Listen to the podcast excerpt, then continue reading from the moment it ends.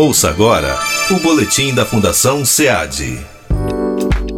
Taxa de informalidade diminui no terceiro trimestre. Havia no estado de São Paulo 24,2 milhões de pessoas ocupadas. Cerca de um terço delas, porém, não tinha qualquer vínculo formal de trabalho.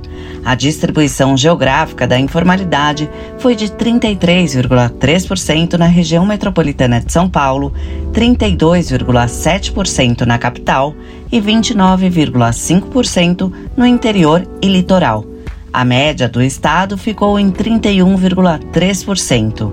A boa notícia é que essa taxa de informalidade foi de 0,3 pontos percentuais menor do que a do trimestre anterior. A redução foi mais acentuada entre os homens, passando de 31,2% para 30,7%.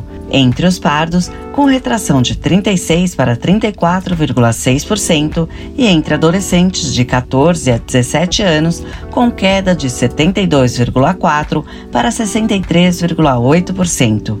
Esses dados foram apurados pela Fundação SEAD, com base na pesquisa nacional por amostra de domicílios contínua do IBGE. Você ouviu o boletim da Fundação SEAD, uma realização do governo do estado de São Paulo.